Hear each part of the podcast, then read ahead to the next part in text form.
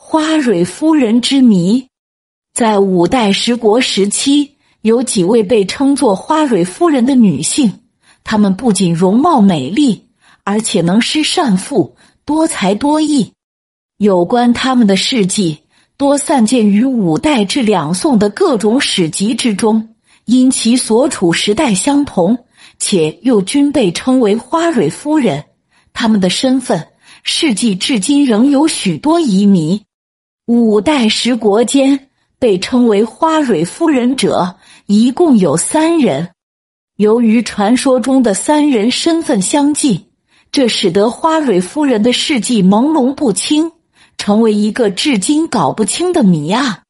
宋人蔡涛《铁围山丛谈》上说，花蕊夫人是前蜀主王建的妃子，姓徐，与其姐都有美色，都受到王建的宠幸，初封为淑妃，人称小徐妃，又号花蕊夫人，生子衍，后主王衍即位，封为顺圣太后。后来唐庄宗灭掉蜀国。这位小徐妃被唐庄宗杀害于长安秦川驿，世传花蕊夫人的宫词就是他所创作的，写的都是前蜀宣华宫游乐故事，用词华丽典雅，艺术技巧较高。第二位花蕊夫人是在清代学者赵翼的《该于从考》中出现的。说这位花蕊夫人是南唐后主李煜的妃子，闽人之女，雅好赋诗。她于南唐王后被俘入宋宫，后为晋王所杀，人称小花蕊。还有一位花蕊夫人是后蜀主孟昶的妃子，徐姓，一说姓费，青城人，初封贵妃，又加号惠妃。别号花蕊夫人，公师曾仿照王建赋宫词百首，蜀王入宋。几位花蕊夫人都是有较高的文学修养，擅长写作宫诗词，传说中都写了宫词。那么，今天相传的宫词百首者，到底是哪一位花蕊夫人写作的呢？有人主张是前蜀的花蕊夫人所作，有人认为是后蜀的花蕊夫人所作，未知孰是孰非。大多数人认为，历史上的花蕊夫人其实只有一位，那就是五代时候蜀主孟昶的妃子。明初学者陶宗仪在《辍耕录》中说，蜀主孟昶那徐匡章女，拜贵妃。别号花蕊夫人，一花不足以其色，或以为性废事，则误矣。这种说法得到了许多人的认可。王建被称为花蕊夫人的妃子，不可能就是后来孟昶的花蕊夫人。首先是从时间上看，从五代时的前蜀，今后蜀孟昶到宋太祖开国，历经五十多年。如果说花蕊夫人十五岁入宫为前蜀主王建之妃，那么宋太祖在俘虏她时，她已经是七十多岁的老太太了。宋太祖怎么会对他宠爱有加呢？而后蜀主孟昶到宋太祖开国只有二十余年，花蕊夫人入宋时尽管已是三四十岁，却风韵犹存。其次。前蜀主王建是屠夫和范思言出身，人称狡猾鸟熊。唐末因镇压黄巢起义有功，升为禁军八都头之一。唐王后不受良命，才入蜀称王。纯属一介武夫的王建，文笔不通。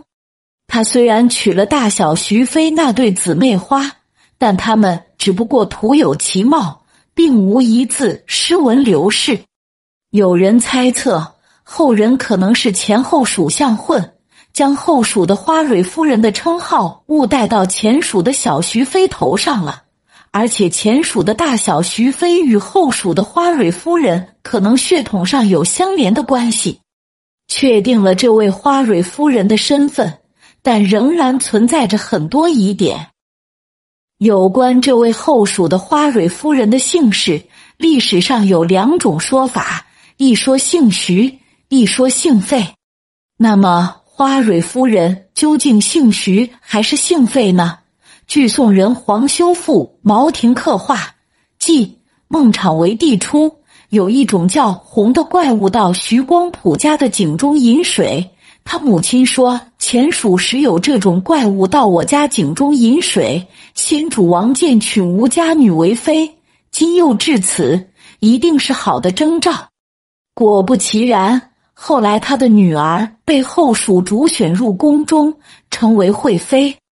会与会同音，此惠妃即是孟昶惠妃花蕊夫人。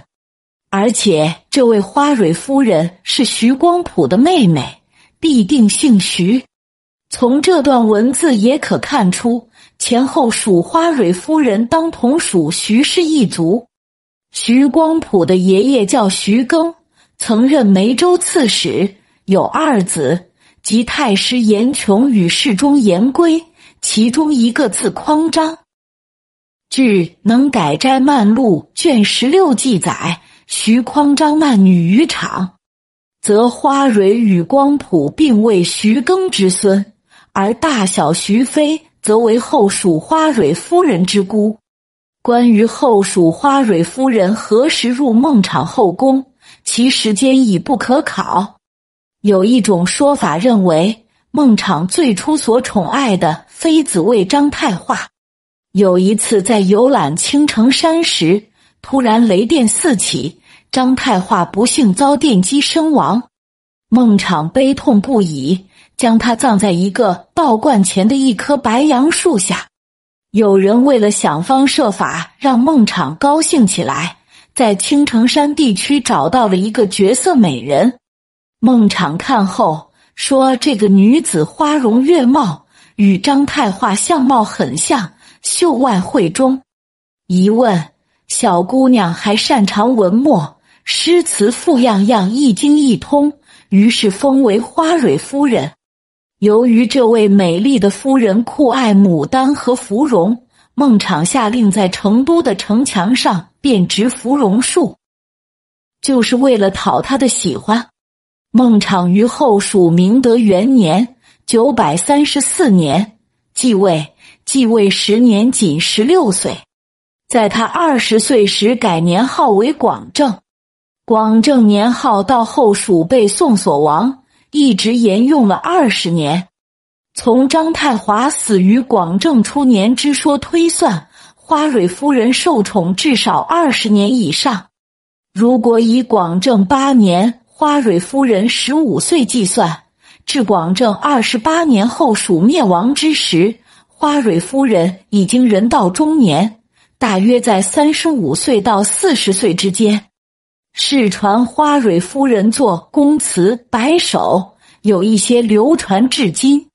宫词果真是花蕊夫人所写。花蕊夫人的宫词到底有多少首呢？关于宫词的作者，大多数人认为是后蜀的花蕊夫人所作。名人毛进曾作考证，认为花蕊夫人是后蜀孟昶妃费氏。今所流传的宫词是宋熙宁五年王安国在崇文院检校蜀国所献之书而发现了他的手写本，告诉了王安石。王安石又转告王圭、冯京，从而使花蕊夫人的宫词流传下来。另一种说法认为，宫词的作者是前蜀主王建之小徐妃。宫词中有“法云寺里中元节”，又是官家降诞时之句。如果宫词作者为孟昶之妃，则此官家非孟昶莫属。而昶生日在十一月，只有前蜀主王衍的生日在七月十五中元之时。再者，宫词中所提到的会真殿、龙月池都是宣华院中的建筑物。宫词。作者必在宣华院竣工后，即九百二十一至九百二十二年，因此不可能是后蜀的花蕊夫人。有人考证说，这些宫词根本不是出自于一人之手。前蜀花蕊夫人徐氏，王衍母，王衍，义圣太妃徐氏，昭仪李顺贤，宫人李玉箫，中舍欧义杨义炯等都是其中的作者。今只是暂统归花蕊夫人徐氏的名下而已。关于宫词的数量。世人多传百首，名人林志隐历代公词本认为并非百首，而是九十八首。说百首是为了凑够整数。据《能改斋漫录》记载，花蕊夫人与蜀亡之后，在入宋途中作词自解曰：“出离蜀道新将岁，离恨绵绵，度日如年。马上声声闻杜鹃。”三千宫女皆花帽，妾醉婵娟。此去朝天，只恐君王宠爱偏。有人认为这词不可能是花蕊夫人蜀道题词。花蕊夫人的入宋路线是从成都经梅州乘船下三峡入汴京的。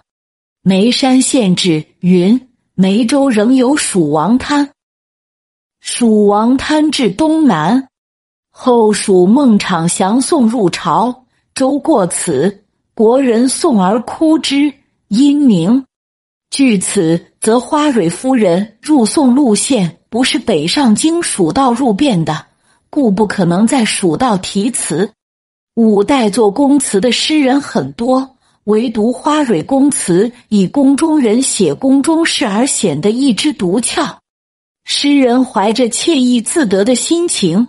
写帝王嫔妃的宫苑宴乐场景，打球射猎，在祭游水，斗鸡走马，排宴赏花等，用轻松的笔调把宫苑描绘成美好的乐园。宫词中最集中而突出的表现宫中女子的生活，但所写女性并不献媚取宠或争风妒忌，而是个个纯真机敏、活泼可喜。与一般诗人的宫苑作品颇易指趣。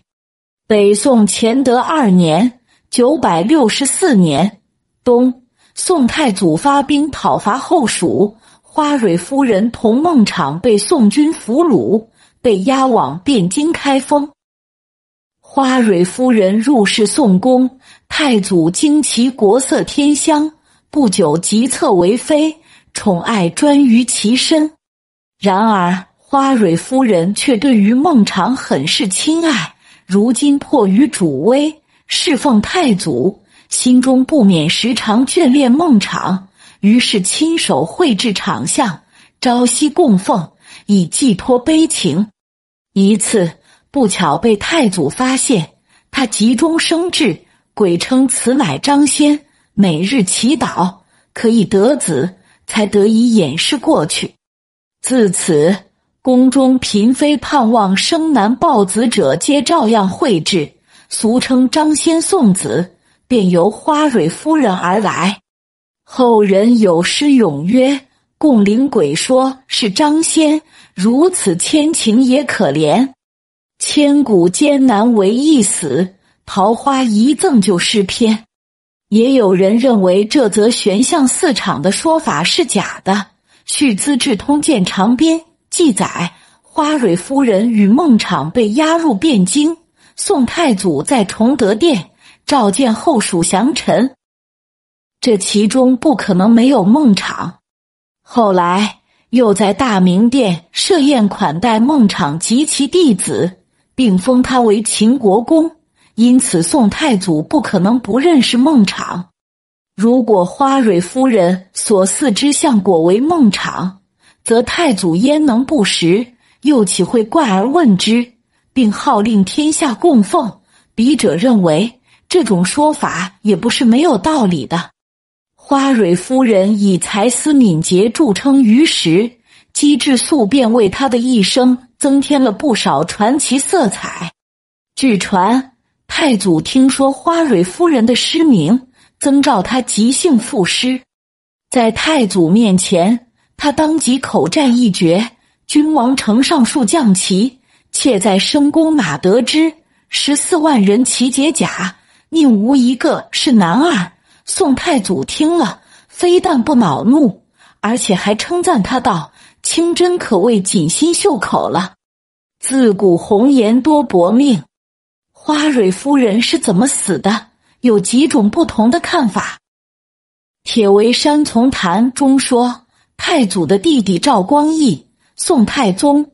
因不满花蕊夫人的日益专宠，一日兄弟俩一同游猎于院中，花蕊夫人陪伴在侧，赵光义拉满弓箭，假装瞄准走兽，突然调转箭头对准花蕊夫人就是一箭，致使他中箭身亡。但据同时人王巩所记，太宗所射杀者乃宋金城夫人。另据宋人晃公武《郡斋读书志》记载，认为花蕊夫人是因为有罪而被太祖赐死的。还有一种说法更为传奇，将花蕊夫人的死与宋朝历史上的烛影斧声联系在一起。《晋余录》贾编说，宋太宗平日里在太祖面前多次称赞花蕊夫人费氏很有才能。几个月后，蜀主孟尝死，太祖很想看看费氏长得怎样，就马上召费氏入宫。由于费氏十分敏慧，宋太祖十分欢喜他，把他留在身边长达十年之久。这天晚上，太祖因病卧床，到了半夜，太宗就叫他，见太祖不应。